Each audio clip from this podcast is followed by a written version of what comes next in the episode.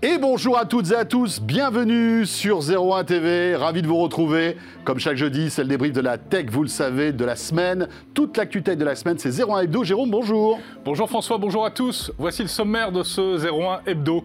L'actu de la semaine, François, c'est tout d'abord euh, ce violent incendie à Strasbourg dans un data center d'OVH, l'hébergeur français. Des millions de sites web ont disparu. Jérôme, on s'intéressera aussi à ce quiproquo et on va dire même cette attaque de France Digital euh, contre Apple. On va tout vous expliquer dans un instant. Et puis, euh, la séquence Tech for Good de 2.0 Hebdo cette semaine sera consacrée à une start-up française qui s'appelle Kokoroe, vous le voyez, peut-être le Netflix de la formation. Ça s'annonce très intéressant. Et puis, Jérôme, on prendra un peu de hauteur tout à l'heure. Ah. On découvrira le projet Starlink d'Elon Musk, de l'Internet partout dans le monde. C'est incroyable et Amélie Charnet va tout nous raconter. Enfin, notre ami Jordan euh, est là. La story de Jordan cette semaine. Jordan veut savoir, alors il est allé poser vos questions aux spécialistes de la rédaction de 01net. Vous l'avez reconnu, c'est Nico Lelouch. Nico qu'on va retrouver d'ailleurs dans un instant. Merci d'être là. C'est parti pour 01 Hebdo sur 01 TV.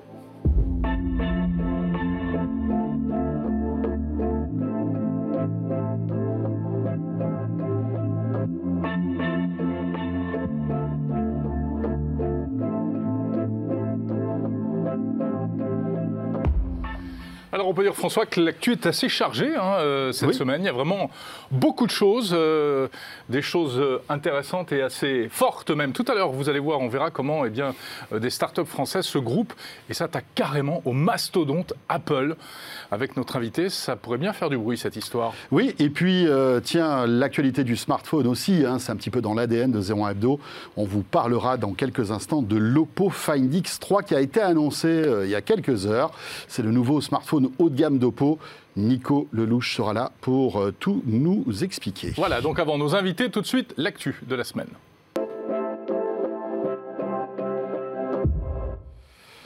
Une actu brûlante. Oui, c'est le cas de le dire. Euh, C'était il y a quelques jours, en pleine nuit, à 0h47 exactement. Euh, eh bien, un incendie, un incendie a ravagé une partie des fermes de serveurs d'OVH. Alors, il faut savoir que OVH est à Roubaix, Jérôme, hein, leur siège social. Ils ont une partie de leurs serveurs qui sont là-bas, mais ils ont aussi énormément de data centers à Strasbourg, et c'est là-bas que le drame s'est produit. Voilà, ils en ont d'ailleurs dans plusieurs villes d'Europe hein, euh, des data centers. Là-bas, ils en ont quatre exactement, il y en a un qui a entièrement brûlé. Il y en a un autre qui a partiellement brûlé, et les deux autres euh, qu'il a fallu déconnecter pour des raisons de sécurité, si j'ai bien compris cette histoire.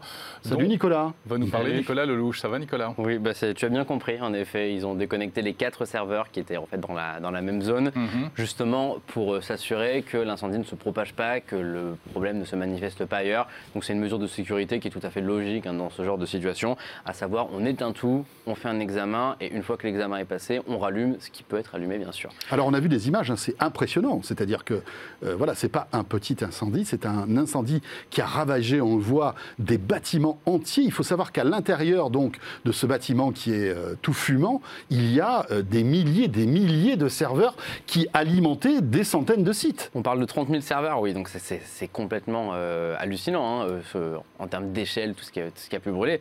Ce qu'il y a à savoir, c'est que l'incendie il a démarré à minuit 47, donc c'est en pleine nuit, il n'y a personne sur place, il n'y a pas grand monde sur place. Heureusement, parce que du coup, évidemment, il n'y a eu aucune victime et c'est déjà la bonne nouvelle de toute cette histoire. Mmh, mais euh, mais l'impact du coup sur tout ça, le temps que les pompiers interviennent, bah, on ne se rend pas compte forcément qu'il y a un incendie et donc euh, c'est trop tard une fois que c'est lancé et, et tout est détruit.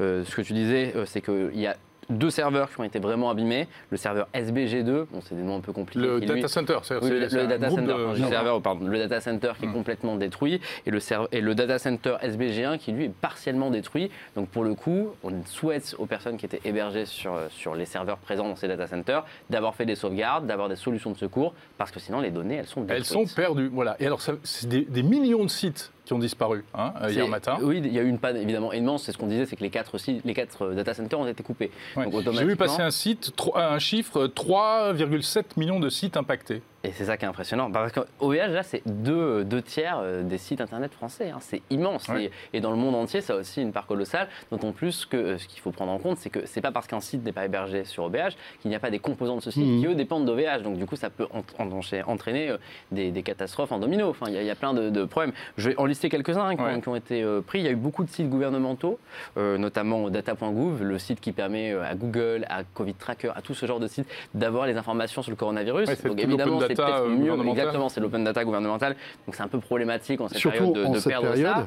Euh, des sites de médias, il y a eu notamment euh, le groupe Sopress qui a eu des problèmes, plein de, de petits, euh, de petits médias locaux qui ont été euh, impactés, euh, des sites officiels, le centre Pompidou par exemple, l'application CityScoot qui dépendait d'OVH, tout ça en panne.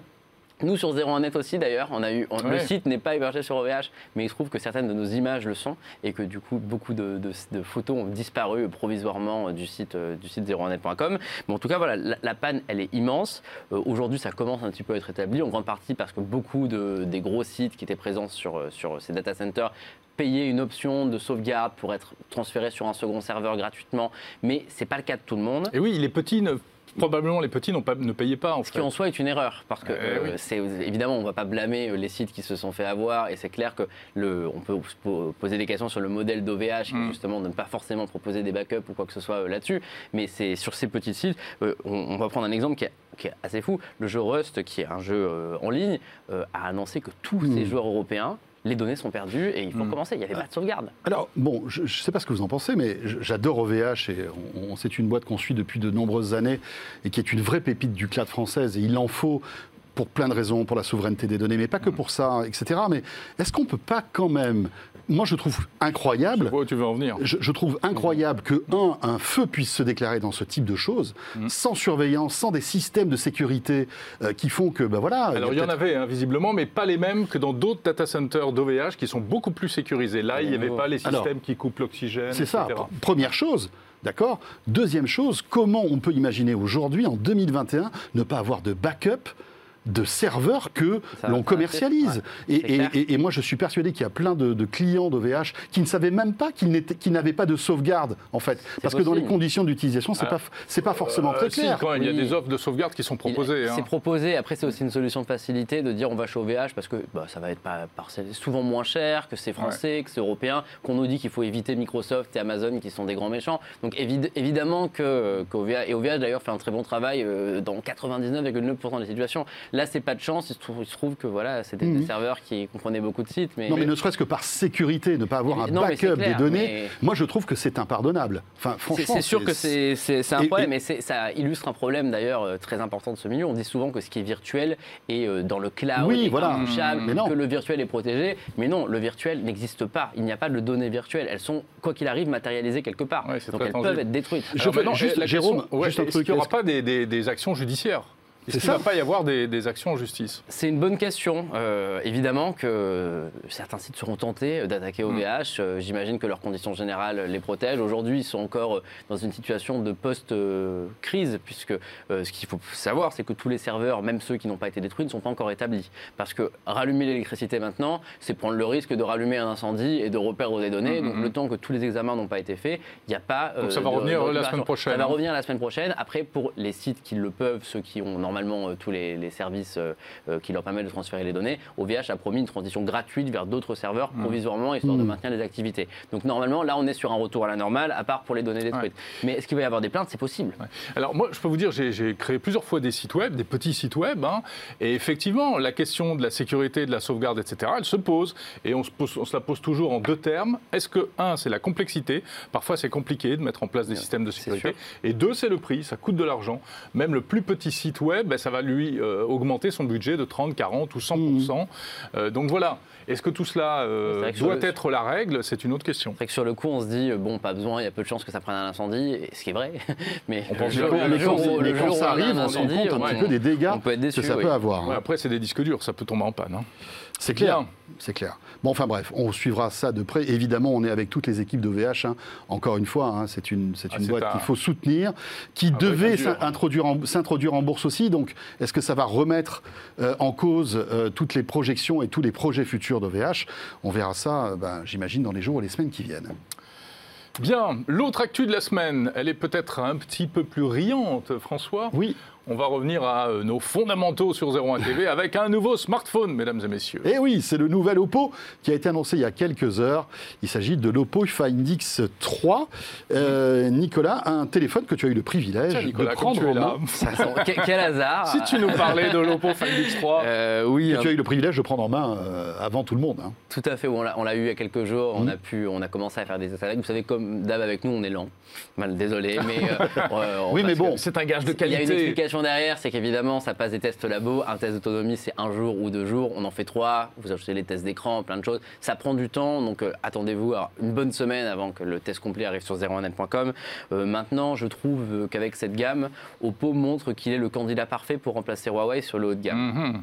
Euh, Il y a trois produits. D'ailleurs, ils, les ont dépassés en Chine, non? Ils les ont dépassés en Chine, ce qui est aussi absolument incroyable, hein, parce que Huawei, Huawei se défend souvent en disant, vous savez, même si on perd l'Europe, Oui, on- on- pas important, on est tellement puissant en Chine qu'il peut rien nous arriver. Là maintenant, Huawei est troisième en Chine. Wow. Il y a Oppo, Vivo euh, devant. Donc c'est la preuve que, euh, bah, en fait, il y a une raison simple à ça. Ils sont en pénurie de composants parce qu'ils n'ont plus le droit de travailler avec leurs fournisseurs. Donc du coup, bah, ils ne. et oui, ça impacte avant. même le marché chinois. Évidemment que ça va l'impacter. Donc euh, beaucoup se posaient la question qui, il y a quelques années, euh, semblait utopique, ou dystopique plutôt, euh, de savoir est-ce que Huawei va mourir sur le smartphone Parce qu'on peut vraiment se Mm. poser la question Il aujourd'hui. y a encore six mois, on aurait, on aurait, on aurait dit, mais vous êtes fous Oui, de on aurait dit vont survivre, il y a d'autres marchés. Bien sûr, mais là maintenant, ça peut être une éventualité. C'est clair. En tout cas, sur le marché français, ça semble Mm. compliqué pour eux de se maintenir, euh, même cette année. hein. Ils risquent de, de perdre énormément en barre de marché. Xiaomi est le candidat parfait pour l'entrée de gamme, Mhm. mais Oppo pourrait réussir un gros coup sur le haut de gamme. En l'occurrence, il y a trois produits. On va faire le tour rapidement. Le Lite à 449 euros, qui est un smartphone à milieu de gamme avec un processeur milieu de gamme très classique, mais c'est 5G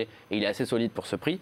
Le Find X3 Neo qui coûte 799 euros et qui, pour le coup, pour moi, est le produit le plus intéressant de cette gamme Mhm. parce que c'est un smartphone haut de gamme avec le processeur de l'année dernière, ce qui permet de faire baisser euh, les prix.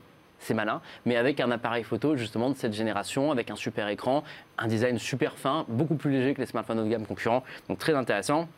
Et le Find X3 Pro à 1149 euros, qui, comme l'année dernière, est surtout un produit d'image qui vous montre ce qu'Oppo sait faire. Est-ce que c'est celui qui va se vendre le plus? C'est peu probable. Aujourd'hui, le marché du haut de gamme, c'est Apple à 70%, Samsung à 15 ou 20%. Donc, euh, il n'y a pas vraiment de. oui, il reste de- pas beaucoup de place il n'y a pour pas les beaucoup autres. de place en fait pour les autres, mais dans tous les cas, pour Oppo, c'est une manière de montrer, regardez ce qu'on sait faire. Et pour avoir commencé à jouer avec ce produit, franchement, c'est peut-être le meilleur smartphone Android du moment, voire meilleur smartphone tout court. Et c'était déjà le cas pour la précédente génération, hein, du, le Find C'est ça. X2, qui était sorti il y a un an, que tu avais énormément apprécié, je me souviens. Pour moi, c'est mon coup de cœur. C'est- Mes deux coups de cœur, c'est lui et le Galaxy Z Fold 2, mais bon, c'est pour d'autres raisons. Mhm. Mais sur le, le- le concept de smartphone classique, le Oppo Find X2 Pro est incroyable. Et ce 3 Pro, je lui reproche d'avoir arrêté le zoom euh, périscopique, ce qui était quand même super cool. Mais euh, à, ce, à ce détail près, franchement, euh, le produit est super. Et Alors, il y a un truc rigolo sur le, sur le Find X 3 Pro, 3 Pro c'est euh, en fait un capteur microscopique. oui, tout à fait. Alors, Alors ça, ça, c'est absolument étonnant. original. Alors, bon, je sais pas, ce quand, que- je quand pense je l'ai que c'est plutôt un gadget, hein, mais bon. C'est ça, en fait, c'est euh, l'idée, c'est que, vous savez, on avait des capteurs macro sur les smartphones, c'est pas la même chose. Mm. Là, pour le coup, un capteur micro, il prend des photos qu'à 2 mm de distance. Donc, si vous êtes à 3 mm, c'est flou, si vous êtes à 1 mm, c'est flou. Donc, il faut vraiment s'approcher de très près, s'y reprendre Ah. à plusieurs reprises pour la voir. Mais quand vous avez une photo, super cool, super amusant, mais en fait, au bout de deux jours, vous commencez à vous enlacer. Donc, je pense qu'il ne faut pas se laisser avoir par euh, l'effet de mode.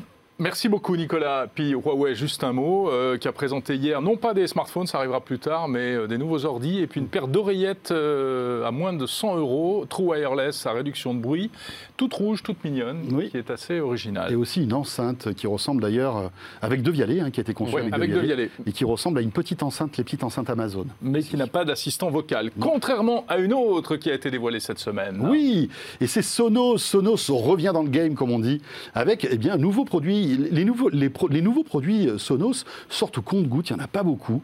Euh, et bien là, euh, on- cette petite enceinte eh bien, est la deuxième enceinte vraiment nomade euh, de Sonos, après la Move qui était sortie l'année dernière, qui était quand même assez mouse costaud, mais qui déjà coupait le cordon du Wi-Fi. On pouvait la connecter en Wi-Fi, mais aussi en Bluetooth. Et bien celle-ci, la ROM, je ne sais pas comment on prononce, Ouais. la ROM, Roam. Rome, eh bien, est une petite enceinte euh, voilà, transportable qui rejoint les deux mondes, hein, et le meilleur des deux mondes, le Wi-Fi et le Bluetooth. C'est-à-dire que vous pouvez l'utiliser chez vous dans l'environnement Sonos connecté aux autres, mais si vous voulez l'emporter dans le jardin, sur la terrasse ou ailleurs, eh bien tac, elle coupe le Wi-Fi comme tu l'as dit, et on peut euh, diffuser la musique directement en Bluetooth. Elle ne fait que 430 grammes, contrairement à l'autre qui faisait je sais plus, 700 ou un truc comme ça. Mais qui était beaucoup plus imposante en Eh fait. oui, hein. elle est IP67, donc vous voyez, elle résiste à l'eau, aux éclaboussures, à la poussière, tout ça, vous pouvez la jeter par terre.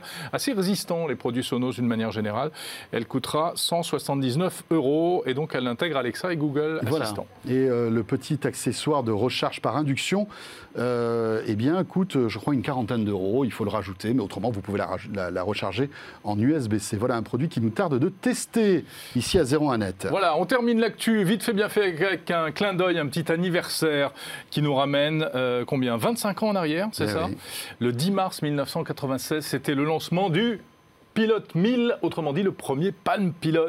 Eh oui, Nicolas Nicolas, Lelouch né ou peut-être pas loin, je sais Non, j'étais pas né. T'étais pas encore né, 96, voilà. C'était juste après. Et tu vois ce que c'est les palmes pilotes ou pas? T'en as entendu Je parler vois, Tu- oui, oui, je vois ce que c'est parce que voilà, j'ai évidemment un, un intérêt pour les Oui, nouvelles bien technologies depuis toujours, mais, euh, mais oui, j'ai jamais vraiment joué avec ou eu l'opportunité de. Et tu sais que ça a été, ça ça- à l'époque, c'était vraiment un C'est une choc. hein. révolution, Moi, je l'ai connu un petit peu plus tard. hein, Il y a, a- Ouais, ok, c'est moi qui l'ai connu en vrai le premier, Non, mais c'est parce ça que, que vous voulez dire. Non, c'est pas ça. C'est que euh, il y a eu, il y a eu énormément de modèles hein, du Palm Pilot Ouais, ouais. La- la qui ont évolué avec la technologie. Les vraies originalités, c'était un, l'écran tactile avec un stylet et une reconnaissance de caractère. Et tout le monde savait écrire en graffiti. C'est-à-dire que euh, le A, bah, c'était un code en particulier, le B, etc. Ça marchait assez bien.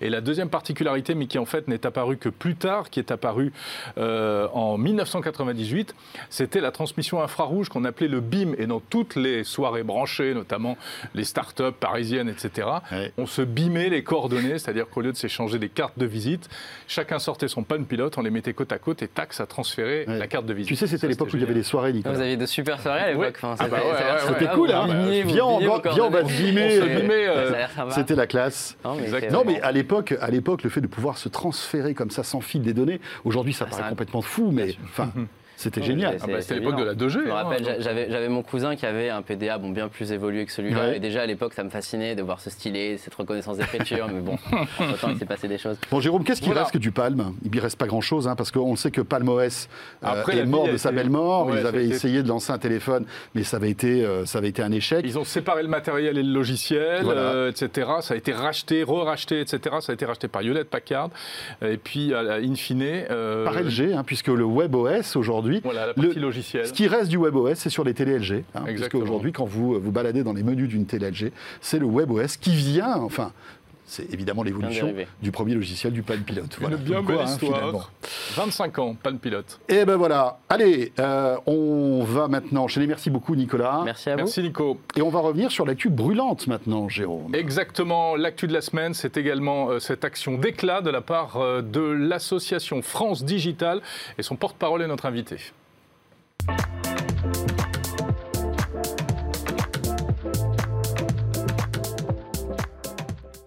Bonjour Nicolas Brienne. Bonjour Jérôme, bonjour François. Bonjour Nicolas, merci d'être avec nous. Vous êtes le directeur général donc de France Digital. Peut-être avant de rentrer dans le vif du sujet, il nous expliquait ce qu'est France Digital pour tous ceux qui ne connaîtraient pas. France Digital, c'est le premier réseau de start-up en Europe, donc 2000 start-up membres. Et puis, euh, de temps en temps, on essaye de rééquilibrer les choses entre les petits Français et euh, le euh, géant technologique américain qu'est Apple. Alors les géants technologiques américains, il n'y a pas qu'Apple, hein, il y a aussi Google, j'imagine, enfin tout, tout, tout, tous ces géants euh, de l'Internet. Et cette vous- semaine, c'est à Apple que vous vous en prenez. Alors, on s'en prend, euh, disons qu'on on- on réplique. Euh, si on regarde attentivement les choses, ce qu'on a découvert, c'est hallucinant. Euh, C'est-à-dire on- n'a pas levé un loup, on a levé un, un tigre de Sibérie. là. C'était énorme ce qu'on a trouvé. Euh, moi, j'invite tous nos, euh, les gens qui nous regardent à faire le geste au moment où on se parle.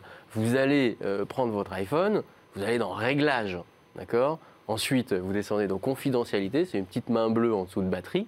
Ensuite, vous allez dans Publicité Apple, faites le geste, faites le geste, et là, vous tombez sur le tigre de Sibérie, à savoir euh, un petit réglage, un petit paramétrage où sur iOS 14, semble-t-il, je dis bien semble-t-il, euh, il y aurait recueil automatique de vos données personnelles à des fins de ciblage publicitaire. Alors ça va à l'encontre même de la philosophie d'Apple, en tout cas du message qu'Apple nous, nous communique régulièrement. Il y a Google, il y a les méchants, Ouais. etc., qui se servent de vos données personnelles. Apple, justement, est à l'opposé et dit... Bon, voilà, vous payez cher nos produits, le cloud coûte cher, tous nos services coûtent assez cher, mais vous, vous pouvez être garanti en fait de la sécurité de vos données. Vos données personnelles ne sortiront pas. Hmm. C'est ça qui vous gêne? C'est ça qui vous gêne? Et Quelle déception Bah, Moi, ça a été le, le- le premier sentiment euh, quand les directeurs euh, techniques des startups de France Digital nous ont remonté euh, euh, le tigre de Sibérie. Euh, ça a été euh, quelle déception Euh, Apple est quand même une entreprise qui a érigé une espèce de statut du commandeur autour du respect de la vie privée. Et euh, là, euh, quand on creuse un petit peu les choses, c'est fais ce que je dis, pas ce que je fais. Mais c'est le fait qu'il collecte des données à des fins publicitaires. D'ailleurs, euh, en réalité, c'est pour un usage assez limité, c'est juste au niveau de l'App Store. hein. Ou bien c'est le fait que ce petit bouton soit activé par défaut qui vous gêne? si ce petit bouton est activé par défaut, on est euh, dans l'illégalité la plus absolue. Euh, Il y, a- il y a des règles quand même euh, sur le respect de la vie privée euh, dans ce pays et sur ce continent. Euh, C'est aucun problème avec euh, le recueil de données personnelles, à condition que moi, que vous en ayez donné euh, l'autorisation, que vous ayez, on parle Hmm. beaucoup de consentement en, en ce moment, que le consentement soit respecté. Il faudrait que ce soit de l'opt-in au lieu d'être de l'opt-out. hein, On va éviter les anglicismes, il faudrait que ce soit juste pas par défaut. Voilà. Et si je veux de la pub, bah, que je l'enclenche. C'est mon problème. Exactement, exactement. Si j'ai envie de partager mes données personnelles pour que Apple euh, cible mieux mes goûts, mes envies Mhm. et me propose plutôt euh, une publicité qui m'intéresse plutôt que des choses euh, sur le potager de ma grand-mère, eh bien, grand bien leur face, mais je veux au préalable avoir donné mon consentement. Mais alors, pour qu'on comprenne bien, c'est-à-dire que le- je crois que le, le- le- le sujet qui, euh, qui fait mal, c'est l'App Store. C'est ça? Alors, le, le sujet qui fait mal, c'est iOS 14. C'est iOS 14. Exactement. Qui Et a donc, été mise à jour euh, assez récemment, ça fait quelques mois, hein, iOS 14, euh, y a- ce qui il y a a de- fait dire à un certain nombre de directeurs techniques de nos startups, là, il y a un loup, il y a un tigre de Sibérie, il y a un éléphant dans la pièce, euh, et visiblement, ça a l'air quand même d'être illégal. mais en fait, quand on, si, si on ne fait rien et si ce bouton donc est activé par défaut, ça veut dire quoi, Nicolas, pour qu'on comprenne bien pour tous les utilisateurs d'iPhone? C'est-à-dire que toutes les publicités qui vont s'afficher sur mon iPhone, ce seront des publicités qui partagent, enfin, qui, qui s'intéresseront à mes données personnelles, c'est ça? En cochant juste cette petite case verte, vous donnez euh, le pouvoir à Apple de vous traquer à des fins de ciblage publicitaire, notamment, si on veut être très précis, sur les applications natives euh, d'Apple. Mm. Donc, notamment euh, sur l'App Store, vous voyez souvent en haut, il y a des, euh, Il y a des petites bah, publicités publicités. contextuelles, oui. Ça peut être également sur la petite application Bourse. Ça, Il y, a- il y a- plusieurs applications que, qu'Apple Mais- met sur nos smartphones. Ce bouton n'active que donc de la, publici- la publicité sur les applications natives. c'est-à-dire- Native d'Apple. Et c'est va- bien ça le problème. C'est bien ça le problème. Jérôme parlait à l'instant de, de distorsion de concurrence. C'est-à-dire que d'un côté, vous avez les applications natives d'Apple où il y a du ciblage publicitaire. Oui, où là c'est open bar. au- Tout le monde open fait. bar. Voilà, c'est ça. Et de l'autre côté, vous avez, j'allais dire, les pigeons, euh, les startups françaises qui respectent bien le droit, qui sont bien dans les clous, qui font bien attention, etc. Mais C'est-à-dire qu'on ne verrait pas ça sur une appli française, vous voulez dire? Moi, je- mon, mon- mon expérience, c'est, je j'ai jamais créé de start-up de ma vie. En revanche, je dirige le plus grand réseau de start-up en Europe, 2000 start-up. Il ne se passe pas une semaine sans qu'une des start-up membres de France Digital soit contrôlée par la CNIL ou par un gendarme européen, quel Commission qu'il soit. nationale informatique et liberté. Exactement, le, le- le gendarme qui respecte la vie privée des Français. Voilà. Euh, ça, c'est totalement insupportable d'avoir ce deux poids, deux mesures. C'est-à-dire que d'un côté, on tape les petits, les petites startups françaises, et de l'autre côté, première valorisation boursière mondiale, Mhm. open bar, comme vous disiez, François. Donc vous avez déposé un recours auprès de la fameuse, fameuse CNIL qui va dire si effectivement il y a un problème ou pas. Mais effectivement, pour rebondir sur ce que disait François à l'instant, euh, Nicolas Brienne, est-ce que derrière ça, puisque vous représentez des startups et parmi elles beaucoup de euh, développeuses d'applications, est-ce que c'est pas un petit peu le, euh, le ressentiment euh, des développeurs d'une manière générale contre l'App Store et contre les fameux 30%, enfin 15 à 30% de, de DIM qui sont euh, prélevés par Apple sur chaque application? C'est une affaire qui est mondiale les Français aussi sont concernés. Alors, vous ouvrez un, un- un autre sujet, mais effectivement, autre vous sujet, avez mais raison on- de le rappeler. La liste des griefs contre Apple, elle s'allonge de jour en jour, Mm. de semaine en Mais bon, jour. la Commission européenne va, va se pencher là-dessus, je crois. vous hein. parlez de la Commission européenne, mais effectivement, on peut parler de Bruxelles, on peut parler de ce qui Mm. se passe à Paris. On pourrait même carrément, dans cette pièce, sortir un immense planisphère et faire le tour du Mm. monde des plaintes qui sont déposées successivement contre Apple. Apple, et pour moi, est devenu too big to manage, c'est-à-dire c'est une entreprise qui empiète aujourd'hui sur beaucoup de principes fondamentaux et euh, on a un certain nombre de régulateurs qui se réveillent, enfin, euh, pour remettre les choses en ordre. Donc typiquement, euh, vous avez parlé de Bruxelles, il y a quelque chose qui existe entre Apple et Spotify. Euh, vous avez quelque chose qui existe aux. États-Unis. Et ça, faut le rappeler. C'est Mhm. pas un sujet d'Européens Oui, non, non, c'est sûr. Même les Américains entre Même eux les Américains considèrent qu'Apple la pomme est devenue trop grosse. Bah, Epic, hein, Epic, euh, Epic avec Games, c'est Fortnite, exactement ça. avec Apple, c'est exactement exactement, c'est exactement le même sujet. Et cette histoire traîne, hein, euh, ça fait un moment que ça dure. hein. Ce sont des procédures longues et complexes. C'est aussi pour ça que nous, euh, association de start-up, nous prenons la parole pour nos start-up. C'est qu'aujourd'hui, aucune de nos start-up ne peut évidemment se Mhm. permettre une plainte contre Apple. Nous avons la chance, l'union fait la force, de pouvoir le faire à leur place. Eh bien, très bien. Merci beaucoup d'être venu nous exposer tout ça, Nicolas Brienne. Dans on n'avait jamais vu un tigre de Sibérie dans ce studio, donc Ah bah, je vous vrai, surtout au fin fond de nos iPhones. Euh, un éléphant dans un iPhone, hein, tout est possible. Merci, Merci. beaucoup. Bonne journée, au revoir. Directeur général donc de France Digital. Jérôme, il est temps de retrouver notre rendez-vous Tech for Good. Yes, avec une innovation, une plateforme française. Vous allez voir, c'est une start-up française précisément. On va parler de formation en ligne. C'est super. Regardez.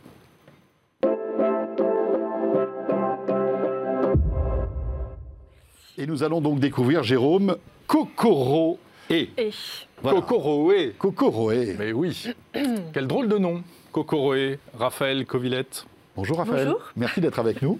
merci à vous, ravi. Alors, Kokoroé, est-ce que vous pouvez nous présenter euh, ce qu'est Kokoroé Bien sûr, alors Kokoroe, c'est un terme japonais qui signifie euh, apprendre avec le cœur. Et en fait, ce qu'on fait, c'est la formation en ligne aux compétences et aux métiers de demain. Donc concrètement, vous allez sur la plateforme Kokoroe et vous allez pouvoir vous, vous former avec des vidéos qui sont très très courtes, 15-20 minutes en moyenne, sur une diversité de compétences qui sont les compétences de demain qu'on doit maîtriser. Par exemple. Alors, par exemple, vous pouvez vous, fo- vous former sur les, les compétences humaines, les fameux soft skills, qui vous permettent euh, d'apprendre à réapprendre, de dépasser l'échec, de, de sortir de votre zone de confort. Vous pouvez vous former également sur les nouvelles technologies, comprendre euh, en 15 minutes ce qu'est enfin la blockchain, l'intelligence artificielle, euh, la réalité virtuelle. Et également, on a fait des formations sur les compétences métiers euh, autour du marketing, euh, de la communication et autres. Ah, moi, je suis allé essayer Kokoroé. Euh, c'est vrai que c'est sympa. Ce sont des petites vidéos très courtes, euh, très pédagogiques. À qui ça s'adresse exactement? Parce que la formation, le problème, c'est que euh, tous les publics ne sont pas les mêmes. Alors nous, on travaille aujourd'hui avec euh, des entreprises, principalement du CAC 40, ETI, PME, mais fondamentalement, on s'adresse euh, à, à- à tout le monde et à tous ceux qui souhaitent réintégrer la formation dans leur quotidien. Aujourd'hui, quand on souhaite se former, on, on se dit, euh, bon ben tiens, j'ai envie de changer de métier, j'ai envie de changer de vie, je vais me former euh, la semaine prochaine, je vais consacrer euh, 10 heures ou une semaine à ma formation et je vais, et je vais complètement en effet ch- changer de vie. Nous, on s'adresse à tout le monde et on, on- on s'adresse à tous les collaborateurs, tous les demandeurs d'emploi, tous les freelances, tous les indépendants, à tous les salariés, euh, pour qu'en effet, ils réintègrent la formation dans le quotidien et ils développent une culture, euh, je dirais, numérique sur euh, les, les compétences qu'on doit maîtriser en fait. Ouais, pour changer de vie ou pour s'améliorer dans son Ouais. travail quotidien, On- etc. C'est ça. Ouais. Alors, euh, c'est une plateforme qui est payante, donc c'est pour ça qu'on parlait tout à l'heure dans les titres de Netflix, peut-être de la formation. On paye un abonnement et ensuite c'est open bar, c'est ça? Alors vous avez une partie gratuite, vous, a- vous pouvez euh, entrer dans la formation et visualiser un certain nombre de, de- de contenus. Mhm. Si vous souhaitez aller plus loin, obtenir votre certificat, passer votre quiz, là en effet vous avez une, une partie payante. On a vraiment euh, un, un business model qui est double, un business model grand public où vous avez un abonnement et après un business model où on accompagne principalement en effet les entreprises. La formation, et notamment sur Internet, on a l'impression que c'est un marché qui explose. Il y a, alors je ne dis pas qu'il y a des plateformes similaires à la vôtre, mais il y a des choses qui ressemblent peut-être. Et puis il y a aussi beaucoup de contenu gratuit. Je veux dire, YouTube est aujourd'hui euh, Oui, euh, le euh, premier centre de formation mondial, presque, dans des tas de domaines. C'est pas une concurrence un peu. euh, Puis Amazon aussi qui s'y met, hein, avec Ouais. euh, son accélérateur du numérique. On voit qu'il y a beaucoup, beaucoup de, voilà, de canaux aujourd'hui de formation. C'est aussi qu'il y a une demande, C'est visiblement. sûr, c'est sûr, c'est sûr. On, sait que le, le confinement, en effet, euh, a amené les, les collaborateurs à travailler en effet chez eux et qu'il y a de plus en plus, en effet, une, une urgence à, à s'auto-former et à apprendre à réapprendre tout au long de sa vie.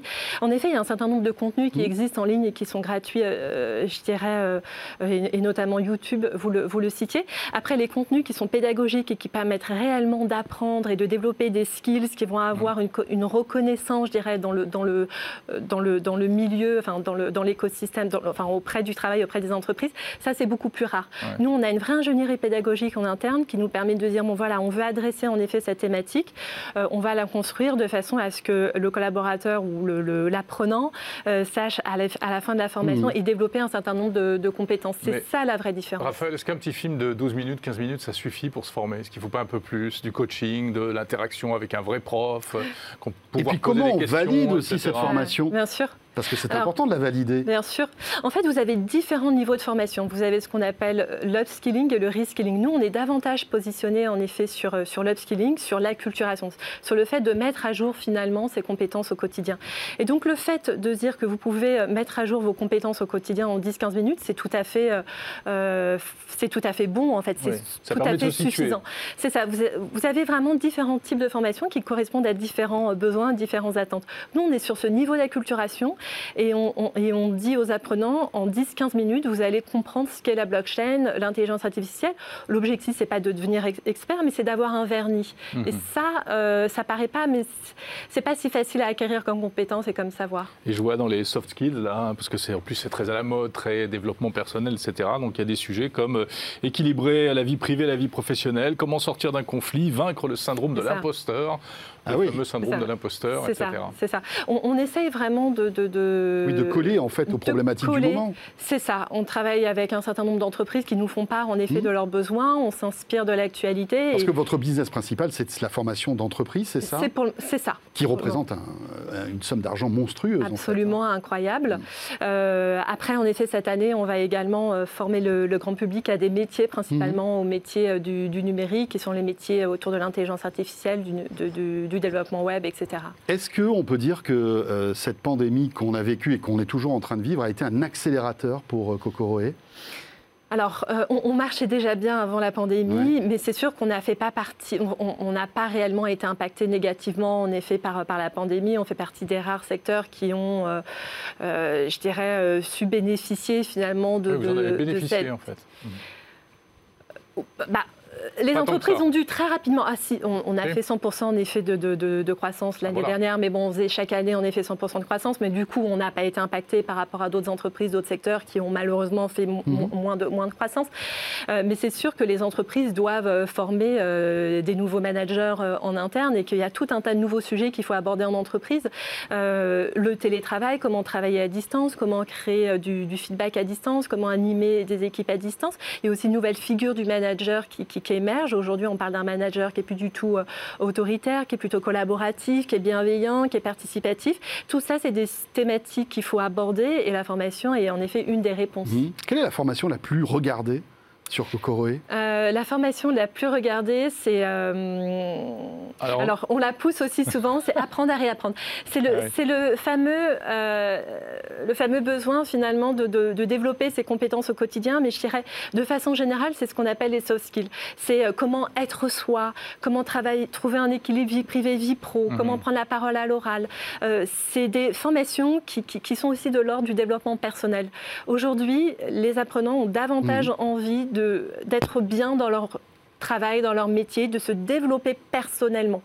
Euh, donc c'est vraiment ce type de formation qui fonctionne le mieux. on sait bien que la formation, c'est la clé de l'évolution professionnelle, Bien surtout sûr. dans les années à venir où les longues carrières à faire la même chose, euh, ce sera sans doute de moins en moins fréquent et il faut pouvoir zapper facilement. Bah, Et puis on a- ne connaît pas encore les métiers de demain finalement. On les Pour connaît certains, pas. on ne les connaît pas encore. Ouais, C'est ça qui est fou. Tout à fait. Il y, a, il y a un chiffre qui est assez euh, parlant. On sait que 80%, alors c'est un chiffre qui fait un peu peur, mais bon, j'y vais quand même. Les 80% des métiers de, de- de demain, euh, donc qui existeront en 2030, n'existent pas encore. 2030, Mhm. c'est dans 10 ans. Ouais, Donc on ne sait pas. pas les métiers, on, on ne sait pas quels vont être ces métiers. On a quand même des tendances. On sait que les métiers de demain vont quand même être autour de l'intelligence artificielle, forcément, euh, autour de euh, la Mhm. data analyse, euh, le- de, la, de la data science. Vous, allez, vous avez La ce qu'on appelle les métiers du numérique. Voilà. Donc les métiers du code, les métiers de l'intelligence artificielle, les métiers autour du, du digital business development, du gros hacking. C'est tous ces nouveaux métiers qui vont vraiment apparaître. Et, et- et ce qu'on recherche davantage, c'est des, des personnes qui ont cette capacité d'apprendre à réapprendre et justement qui ont cette capacité d'évoluer en interne au sein des entreprises plutôt que des experts en fait. Dernière question très brièvement, est-ce qu'on peut financer Kokoroe avec le, comment s'appelle, le crédit formation, là, dont bénéficient euh, notamment tous les salariés C'est le. CPF. CPF, Pas encore. ouais, Nous, on n'est pas passé. euh, non, on, on y travaille, euh, mais euh, aujourd'hui, en effet, on n'est pas encore dans mon conformation. Et ça coûte combien? 7,99 euros 90 Par mois. par mois. Ok. Très bien. Merci Raphaël beaucoup. Covillette, merci beaucoup. Merci beaucoup. cofondatrice de Kokoroe. Jérôme, Je te euh, propose de te former à la conquête spatiale, François, maintenant. Eh oui, mais pour aller sur Kokoroe, il faut une bonne connexion Internet. Euh, Ouais. Enfin, en tout cas, il faut une connexion Internet. On va Et, se former euh, au satellite maintenant. Et on va s'intéresser à la connexion d'Elon Musk euh, tout de suite.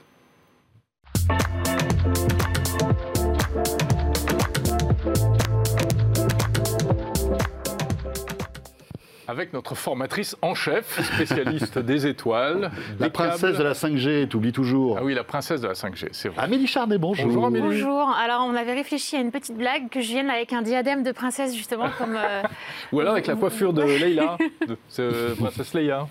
Hein, c'est bien ça. Et oui, euh, Amélie, qui est, vous le savez, notre experte des réseaux, alors qu'ils soient terrestres ou même spatiaux, visiblement, puisqu'il y a quelques semaines de cela, tu nous avais parlé de ce projet fou de mettre de la 4G sur la Lune. Euh, et bien là, maintenant, on va parler de ce projet incroyable d'avoir du très haut débit partout dans le monde, partout sur la planète. grâce aux satellites, donc Grâce aux depuis satellites. l'espace. Ouais. Alors, en fait, euh, vous avez entendu parler du projet euh, Starlink Mhm. de SpaceX, hein, qui sûr. est euh, la société d'Elon Musk. En fait, les choses se sont accélérées. Donc là, on a déjà 1000 satellites qui sont en service, euh, beaucoup plus bas que prévu. Ils sont à environ 500 km au-dessus euh, de la Terre. C'est pas qui- beaucoup, hein Parce que normalement, pas beaucoup. Au un départ, ça devait satellite être 1200. géostationnaire, c'est C'est 36 36 000 000. 36 000, Ouais, ouais. voilà. Alors évidemment, la différence, c'est que la latence va être bien moindre. Donc c'est super intéressant. Et pour vous donner un ordre d'idée, un avion de ligne, il vole à 10 km d'altitude, hein, à peu près 10 000 mètres. Mm, mm, mm. Là, on est à 500 km d'altitude. La moitié. C'est ça. Donc, n'importe quoi. que tu dis Le- 50 fois N'importe plus. quoi. 50 fois plus haut. Dis-moi, c'est ceux qu'on voit passer comme ça en ribambelle, là, les Starlink? Voilà, oui, il y, a eu des- il y a eu plein de polémiques parce Ouais. que oui, c'est- ça, ça gêne l'observation euh, des étoiles. Euh, Bon. Bon, ils ont peint euh, leurs satellites pour qu'il y ait moins de, de- de- de réflectivité avec- euh, ces satellites. Le problème n'est pas tout à fait réglé, la polémique n'est pas éteinte. hein. Euh, Mais là, en fait, la, la grande nouveauté, c'est qu'on s'est aperçu que euh, le service Starlink pourrait être disponible en France avant la fin de l'année. Et c'est quelque chose qu'on n'avait pas vu venir aussi vite. Ah ouais. Alors, est-ce que, d'abord, je pense qu'il faudrait que tu nous expliques, euh, parce que de l'Internet par satellite, ça existe déjà. hein. Il y a des Bah oui. Mmh. gens qui sont en zone blanche, qui ont une parabole euh, sur, euh, dans leur ferme. À partir du moment où on a l'électricité, on peut avoir une connexion Internet qui est malgré tout limitée. hein. Oui. Euh, je crois en débit et puis en, en volume de data. En fait, c'est un peu comme si vous aviez un, formé 4G, un forfait 4G. Alors en fait, il y a quand même eu du nouveau, hein, parce que euh, Orange a passé des accords avec Eutelsat, et là, depuis deux semaines, on peut en France s'abonner à une offre très haut débit satellite avec Neosat. D'accord Donc en fait, c'est- Eutelsat qui a lancé un satellite euh, l'année dernière. Il est en service depuis très peu de temps. C'est euh, Eutelsat Connect et il permet d'avoir jusqu'à 100 mégabits quand même de débit, ce qui est une petite révolution. Jusque-là, c'était quand même, on était plutôt sur une qualité plutôt ADSL euh, avec le Ouais. satellite. 100 mégabits descendant, mais le problème, c'est la montée souvent, 5 non mégabits euh, en montant. 5 mégabits en Alors, montant ce, qui est, ce qui est Ce qui est relativement correct. hein. correct, Ouais. Et c'est quand même. hein. c'est plus Ouais. un problème capacitaire qu'un problème vraiment technique qui pourrait euh, Mhm. aller au-delà. Mais ils ont Et pour que, voilà, il faut que tout le monde puisse y avoir accès. Voilà. Mais on a, avec cette, cette offre de Telsat, de, de l'illimité en termes d'Internet Ou est-ce qu'encore une fois, on a un forfait Mhm. de data? Alors, c'est un peu sibyllin quand on lit les, les conditions. Donc, vous avez 150 gigas de data prioritaire. Et ils disent que c'est pas limité, mais qu'au-delà des 150 gigas, ils peuvent être amenés à réduire en fait la vitesse de connexion pour euh, suivant en fait le, le Oui. nombre de gens qui sont connectés la, pour la partager densité en de connexion euh, que subit voilà. le satellite, parce qu'en fait, ce satellite va ça. arroser toute l'Europe, Mm. et si on est tous en train de télécharger en même temps, bah, au bout d'un moment, il va fatiguer, quoi. C'est ça. Voilà. Alors ça, c'est ce qui Ça, existe déjà. qui existe, voilà. Projet européen, etc., Mhm. avec France Télécom, enfin Orange. Et donc là, Starlink, c'est tout autre Ça changerait chose. quoi, leur Starlink? Alors Starlink, donc comme je- on le disait tout à l'heure, les satellites sont beaucoup plus bas. Donc la latence, au lieu d'être de 600 millisecondes actuellement, Mhm. elle est en- entre 20 et 40 millisecondes. Ah ouais. Alors malgré tout, euh, On divise par Par 10, plus même. voilà. Donc Orange fait quand même remarquer que euh, avec un satellite géostationnaire, la latence, elle est stable. C'est toujours la même. Avec un satellite non géostationnaire euh, qui, qui bouge tout le temps, bah, en fait, la, la latence, Ah. elle sera pas stable. Donc On, on, sent vous la dit, concurrence qui se met en place quand même. hein. Oui, oui, on les vous dit euh, entre 20 et, et 40 millisecondes, mais en fait, euh, bah, ça ne sera pas tout le temps stable. Donc, Oui, parce euh, que, en fait, ce qui va se passer, c'est que euh, nous, on bouge pas, mais les satellites au-dessus de nos têtes vont bouger. ça. Et au bout d'un moment, alors ça sera totalement transparent, hein, j'imagine, il n'y aura pas de, de déconnexion, mais on va passer d'un satellite à l'autre qui ne sera pas, pas forcément à la même distance, pas forcément à la même altitude, etc. C'est ça. C'est ça, c'est exactement ça. C'est comme le changement de cellule euh, sur Terre pour Mais cela le dit- téléphone cellulaire finalement. Cela Euh, dit, il ne va, pas- il va pas beaucoup bouger, c'est-à-dire qu'on perdra, enfin, il n'y aura voilà. pas d'énormes changements de latence. La grande différence quand même, c'est qu'on est dans des niveaux de latence qui vont permettre, par exemple, de jouer à des jeux vidéo Oui. euh, en réseau euh, que euh, on ne pourrait pas. En fait, le- il y a certains usages avec le satellite actuellement, avec 600 euh, millisecondes de latence, qui ne sont pas possibles. Même la voix sur IP, hein, c'est Voilà. compliqué. hein. On a du décalage, enfin, c'est Ouais. c'est pas très agréable. Là, on a quasi plus de décalage qu'est-ce que- que- qu'on ressent, en fait. C'est ça. Et alors- Bon alors, dans l'autre sens, Ouais. il y a aussi des, des inconvénients avec Starlink. C'est le prix. Donc en fait, il faut quand même débourser près de 500 dollars mine de rien pour, euh, Pour acquérir l'équipement le, le kit. Donc la, la parabole, et c'est les gens doivent l'installer eux-mêmes, ce qui est peut-être pas forcément évident. Moi, je demande à voir. Ouais. Et ensuite, bah, le, le prix, il est de- d'environ 83 euros par mois, l'abonnement. Donc, euh, quand vous comparez ça à l'offre, euh, la dernière offre euh, euh, qui, qui est- qui est commercialisée par une filiale hein, d'Orange qui s'appelle Nornet, c'est euh, entre 40 et 60 euros par mois. Ah oui. Euh, et le kit est un tout petit peu moins cher. Oui, mais on a de l'illimité avec Starlink. Non, On ça pas sera exactement pareil. Ah bon Ça Tiens, sera- Pour l'instant, ils disent... j'avais cru comprendre qu'il y avait Alors, le service pour l'instant est en bêta aux. États-Unis et les premiers utilisateurs euh, peuvent. Il y a tellement peu d'utilisateurs qui peuvent le- le- s'en servir de façon illimitée, mais on aura le même principe. À un moment donné, c'est comme pour les box 4G, vous avez une quantité de data qui est assurée et puis euh, au bout d'un moment, suivant euh, le nombre de gens qui seront connectés en même temps, euh, suivant l'affluence. Alors, Hmm. euh, quand même précisons que la nuit, c'est illimité hein, pour euh, les offres de Nornet. Tout à fait. Donc euh, bon. Vous n'avez peut-être pas envie de vous connecter entre 3h C'est et vrai que 6h du personne ne matin dort la nuit, donc euh, c'est vrai que la plupart Ah, du tu peux temps, tu downloader, peux euh, télécharger, etc. Euh, la particularité aussi de Starlink, c'est de tout petits satellites, hein, qui n'ont rien à voir avec les gros sat- Oui. satellites de Telsat. À terme, on pourra en avoir combien au-dessus de notre tête? Alors, il parlait de 12 000 au départ, mais ça serait peut-être encore plus. Et euh, c'est un système, alors euh, là encore, euh, les concurrents euh, fourbissent un peu leurs armes. Mhm. Il y, a- il y a plein de gens qui disent, d'accord, euh, il va y avoir des débits euh, peut-être plus élevés. Euh, oui, parce qu'on a, euh, précisons, les débits seront plus élevés avec Starlink. hein. Mhm. C'est euh, jusqu'à 150 mégabits par seconde. Elon Musk dit qu'il ira jusqu'à 300. Bon, faut ça voir. fait des débris, autant de satellites. Ça fait beaucoup de choses au-dessus de nos têtes. Quoi. Oui, d'autant plus que leur durée de vie, elle est moindre que les satellites géostationnaires. Il faudra les changer plus souvent. Oh. Euh, donc, mais euh, l'inconvénient d'un système aussi bas, euh, c'est qu'il faut beaucoup plus de satellites pour couvrir euh, tout- toute Ah la oui, planète. Donc, et vous, et vous couvrez aussi des zones qui n'ont pas du tout besoin d'être couvertes. Donc, en fait, finalement, euh, ce système revient beaucoup plus cher. Mhm. Le, le- le gigabit euh, de- devient extrêmement cher avec un système comme celui de Starlink. Donc, bon, les deux ont leurs avantages et leurs inconvénients. Et finalement, euh, j'ai eu Telsat hier au téléphone, il me disait, nous, on, on estime qu'on est complémentaires. Ça ne sera pas la même clientèle. Peut-être que Starlink va viser plus les entreprises. Nous, on sera plus grand public, plus abordable, et il y a de la place pour tout le monde. Alors, on parle quand même d'un public qui va être hyper limité parce que euh, au total, Starlink en Europe pourra couvrir euh, peut-être euh, un million de, de personnes, Eutelsat peut-être 500 000. À l'échelle de la France, c'est beaucoup, beaucoup moins. C'est-à-dire qu'aujourd'hui en France, les gens qui font appel au mix technologique, on n'a pas le détail, hein, c'est à peu près 500 000 personnes.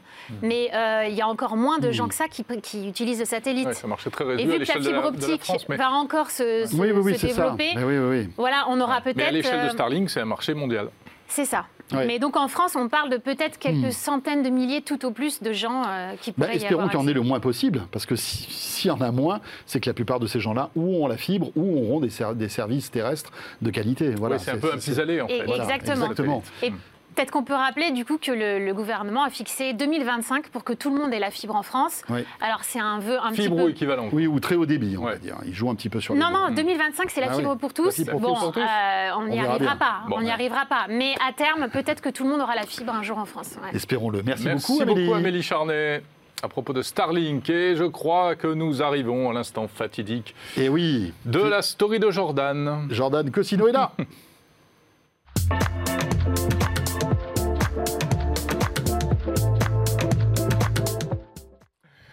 Et oui, il n'a pas de satellite, lui, il est un astre à lui tout seul. Oh, qu'est-ce que c'est beau. Qu'est-ce que c'est beau Allez, je, oui, je suis oui, fier, je suis fan. En plus, il y a encore les images de Starlink Oui, derrière, c'est on ça. se oui. régale. Oui, parce qu'en fait, le réalisateur s'est endormi. Oui, c'est ça. ambitieux. Il est parti Il a- aux toilettes. non, Il est parti. il lance le truc il appuie et, sur le euh, bouton. voilà. Comment ça va, Jordan Bah écoutez, ça va très bien et vous? Ah, t'as perdu encore un, deux, ouais, deux grades deux, de deux bronzage. teintes de bronzage. Tous les- toutes les semaines, on fera un Oh, point bronzage, c'est important. c'est ça, Donc, c'est important. mais C'est pour ça que je vous dis, je vais bientôt repartir. Là, vous, me, traquez. Par contre, tu as, très- tu as pris beaucoup de, de- de couleurs. je disais. Oui, je Ah sais oui, pas mais pourquoi, je ne sais pas ce qui s'est passé. En fait, sur sa sous les terrasse. projecteurs des studios, je Quelle, pense. quelle star, Ouais. quelle star. Jordan, qu'est-ce que tu que nous tu nous réserves ce soir Euh, Bah écoutez, vous Enfin, l'avez dit magnifiquement bien ensemble. Euh, Aujourd'hui, on va faire le petit hashtag Je veux savoir, le hashtag qui cartonne en ce moment. Lady Gaga, Barack Obama, Donald Trump, non pas tweeté dessus, mais Jérôme Colomba oui. Donc c'est le plus important finalement, euh, à un peu de choses près. Non, euh, le hashtag Je veux savoir que vous pouvez poster n'importe où, que ce soit sous les commentaires de cette vidéo, sur Facebook, sur Twitter, sur Instagram. On va un peu répertorier toutes vos questions et on y répond. Enfin, on y répond. Nicolas Lelouch, que j'ai vu, euh, avec qui on a passé un moment sympathique avec des tests PCR négatifs, euh, a répondu et je vous laisse voir ce que ça donne en vidéo du coup. Allez, on y Ah bah va. oui. Et ben voilà, on est euh, avec Nicolas Lelouch qui est juste ici. Il faut savoir qu'on a un budget assez incroyable. On remercie Pierre au graphisme. Ce magnifique hashtag je veux savoir, voilà, ou qui fait aussi je veux avoir. On sait pas trop, voilà. Donc on est avec Nico. Bonjour Nico. Salut Jordan. Et euh, j'ai demandé aux gens de te poser des questions sur Instagram. Et Mhm. euh, donc tu vas y répondre avec plaisir, je pense. Avec toujours beaucoup de bonheur. Première question, il y a Adelaine Dou.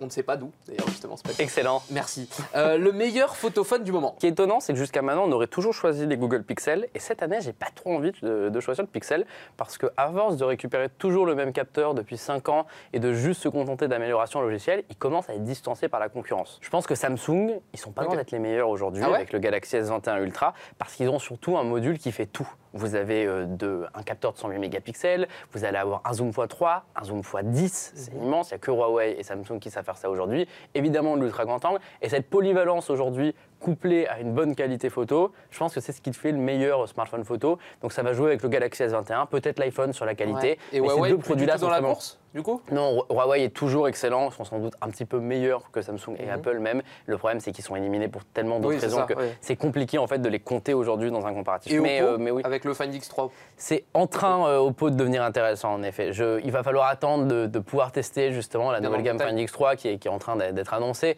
Mais euh, c'est vrai que chez Oppo, on commence à avoir vraiment des trucs. a un petit mode de microscopique, c'est ça, avec- sur, Ouais. sur les Oppo que tu m'as montré tout à Ah, l'heure Est-ce qu'on peut considérer que le mode microscope Ouais, de, de- de. Oppo est- permet d'améliorer la qualité photo Ouais, vraiment, c'est un un, gadget, ga- un sans gadget jouer. en plus, c'est très marrant. Mais c'est vrai qu'Oppo commence à être bon. Mais c'est vrai que je pense Samsung c'est le plus complet aujourd'hui. Autre question, il y a Jiba76 qui nous demande quel est l'assistant vocal le moins cher et un peu sympathique niveau qualité audio. Je sais que tu les as tous, toi. Sur la qualité audio, euh, celui qui a le meilleur rapport qualité-prix, ça serait le HomePod Mini, mais il faut être dans l'écosystème d'Apple. Mais c'est vrai que ce qu'Apple offre pour 99 euros Ouais. d'un point de vue sonore, c'est vraiment super bon. Et après, Siri a ses défauts, hein, évidemment, il ne sait pas répondre à tout. Mais en tout cas, pour de la musique, c'est très bien. Après, ça va jouer entre Amazon et Google. Euh, il se trouve que les deux sont en train de prendre l'audio au sérieux petit à petit. J'ai une petite préférence personnellement pour, euh, pour le Google Nest Audio, donc qui est leur dernière enceinte connectée, qui coûte dans les 70 euros, je crois et qui a surtout euh, l'avantage d'avoir Google Assistant qui est en français pour moi le meilleur, euh, le meilleur assistant vocal. En plus, la plupart d'entre vous ont un smartphone Android, donc qui dit smartphone Android va dire une très bonne coexistence entre son smartphone et l'enceinte. Donc c'est vrai que le Google Nest Audio serait peut-être le, le meilleur euh, rapport son, euh, son enceinte. Mais si vous êtes sur Apple, HomePod Mini, vraiment c'est meilleur. Ok, on salue Siri, hein, je sais qu'il nous écoute. Salut beaucoup. Siri. Salut Nouvelle question de THB14, c'est un mot de passe Wi-Fi. hein. Euh, la 6G, ça va être comme la 5 ou juste plus rapide Très difficile à dire à l'heure actuelle. Aujourd'hui, il y a des- 5G il y a- est il y a- pas en il y a- place, alors pour la 6G. Il y a des réflexions, en fait, surtout qu'il n'y a pas de normes 6G. Il y a des réflexions à peu près chez tous les grands constructeurs sur les équipementiers, sur la 6G aujourd'hui. Mais on ne sait pas exactement ce que ce sera, quel sera le message marketing, encore moins. Donc, c'est- évidemment, ça sera plus rapide que la 5G. Je pense que je peux prendre le risque d'avancer ça aujourd'hui. Mais c'est trop compliqué. On a- il y a quasiment 10 ans hein, d'écart entre une génération et une autre. Ce qui est marrant, c'est qu'il y a vraiment des, des vraies réflexions chez les constructeurs aujourd'hui. On lisait récemment que Apple lui-même est en train de travailler sur la 6G dès aujourd'hui, histoire de ne pas être dépendant de Qualcomm et les autres, comme avec la 5G et la Ça les a 4G un peu avant. vaccinés, Donc c'est assez, assez marrant de voir justement que la 6G intéresse. Et j'avais visité il y a deux ans euh, une usine Oppo et une usine Huawei qui travaillent déjà sur la 6G. Nouvelle question de Julien Philippe, on reste sur la 5G. À quand une 5G vraiment efficace? Parce que de ce qu'on a lu, une des phrases, je crois, de conclusion de ton article, c'est la meilleure 5G aujourd'hui à Nice, c'est la 4G d'Orange. Tout à fait. Et c'est la conclusion d'ailleurs que j'ai que j'ai gardée Et tout donc ça. à quand une 5G réellement efficace? Alors déjà, euh, la 5G n'est pas forcément mauvaise aujourd'hui. Elle, elle a l'avantage de la 5G d'être bonne dans les endroits où la 4G parfois est inexistante. Le vrai changement, ça va sûrement intervenir aux, aux alentours de 2023, quand le cœur de réseau des opérateurs va basculer de la 4G à la 5G. Donc la 5G va devenir vraiment indépendante et vraiment différente. À ces moments-là, on va pouvoir voir tout ce qu'on nous promet avec la 5G depuis des années, à savoir la latence minuscule qui va permettre de jouer en réseau par exemple, et plein d'autres avantages, possiblement aussi les réseaux millimétriques qui font leur apparition en France et ailleurs, ce qui va permettre d'avoir de bien plus gros débits. Donc c'est peut-être vers 2023 qu'il y aura une grosse différence. En attendant, ça va sans doute s'améliorer. Ça sera sûrement meilleur qu'aujourd'hui, mais c'est vrai que l'écart sera toujours petit. Et on va faire une dernière question, enfin deux dernières en fait. Je vais en mélanger deux, celle de Yvan et de Jérôme. Celle de Jérôme, c'est quelle innovation peut-on attendre afin de révolutionner le marché des smartphones Et la question de Yvan, qui est à peu près dans la même idée, c'est quelles seront pour vous les principales nouveautés sur les smartphones d'ici 2025-2030 Je la trouve super intéressante cette question. À court terme, je pense que le premier changement, ça va être la caméra sous l'écran. C'est le truc sur lequel Ouais. euh, tous les constructeurs travaillent. Et à moyen long terme, en effet, c'est les nouveaux formats. Donc ça, ça demande à être inventé. Il va y avoir des flops, hein. il va y avoir de ces ratés monstrueux, plein de téléphones qui vont faire des grosses catastrophes industrielles. Je pense que ces formats pliants, déroulants, tout ça, c'est vraiment le futur et c'est ce qui va permettre de changer, de révolutionner le smartphone, comme- on nous demandait. Euh, après, quand Je ne sais pas. À quel prix non plus Est-ce que ça va vraiment tuer le smartphone actuel? Je ne pense pas non plus. Je pense que ça va être des nouveaux formats qui vont coexister, plus proches de la tablette que du smartphone. Et ben voilà, une très belle réponse, bien complète, avec ce magnifique hashtag. Voilà, ça, Je veux savoir. Si vous voulez poser vos questions pour que Nico euh, puisse y répondre, voilà, vous mettez hashtag je veux savoir, que ce soit en commentaire des vidéos, on regarde tout, on fouille partout. Les messages Facebook, Twitter, Insta, le Tinder de Nico, bref, peu, peu importe où vous voulez. Non, euh, merci à vous pour vos questions, c'est toujours hyper intéressant de, de savoir euh, sur quoi vous voulez poser, ça peut être sur de l'audio, sur ce que vous voulez poser vos questions. Euh, merci à toi d'avoir pris le temps. Merci, hein, avec plaisir. Merci, euh, merci pour l'ensemble de ta carrière. C'est gentil. Bon courage ouais. avec la 5G, Ah. bon courage avec les smartphones C'est gentil, merci. et à bientôt. Salut. Mais alors, on a découvert ça là à l'instant, mais quel talent Écoute, ça fait Nicolas plaisir. Il faut savoir qu'il découvre vraiment hein, les, les magnétos, sinon c'est Ouais. pas drôle. Et Nicolas, évidemment, c'est lui qui fait tout. euh, Je l'aime, euh, Nicolas. Bravo, merci à lui. C'est beau. Vous avez appris des trucs, ça va Ah bah Ouais, oui, on a bien fait. sûr, Je suis pas d'accord avec Nicolas sur l'assistant. Ah, toi, t'es plus team quoi Moi, je suis plus euh, team Alexa. Ah ouais Désolé. Hein. Par rapport à quoi Plus fiable, plus Euh, efficace, tu trouves Très ouvert sur la domotique. Ah oui, oui, c'est vrai que toi, t'as tes stores très- connectés, tout connecté chez toi, voilà, c'est pour ça. euh, Quand ça y a- marche. Oui, a- ah oui, parce que, il a- excusez-moi, petit aparté. Tu dis ça, mais euh, quand tu disais euh, Alexa ouvre les volets, ça les fermait et réciproquement, non? Oui, mais ça, ça, il suffit de le dresser, de le dresser un peu et on s'en sort. Mais non, non, mais Google peut faire aussi des choses comme ça. Mais il y a un petit truc quand même qui me gêne dans le fait de dire Google pour euh, piloter la maison. Voilà. Ah. Et je sais que je ne suis pas le seul. Psychologiquement, tu veux dire Ouais, ouais. Je peux comprendre. Je peux comprendre. Voilà. Non, c'est cohérent. Merci en tout cas, Jordan. Bah, écoutez, avec plaisir, encore une fois, j'insiste, mais n'hésitez pas à poser vos questions. On se fera un plaisir d'y répondre. Tu sais que tu es le bienvenu. On se retrouve la semaine Et prochaine. bah, avec grand plaisir, si vous m'accueillez encore. Mais bien sûr. Euh, et 01 Hebdo, Jérôme est terminé. On sera là, bien sûr, vous le savez, tous les jeudis. Euh, fin de soirée, euh, évidemment. Enfin, non, début de soirée, soirée, sur oui. 01 TV. Et vous pouvez nous retrouver sur YouTube et sur 01net.com aussi. Voilà, merci beaucoup de nous avoir suivis et on vous dit donc à la semaine prochaine avec encore plein de sujets puisque, eh bien, vous le voyez, ça- ça- l'actu ne s'arrête jamais dans la tech. C'est ça qui est bien. Portez-vous bien, à très vite. Salut à tous.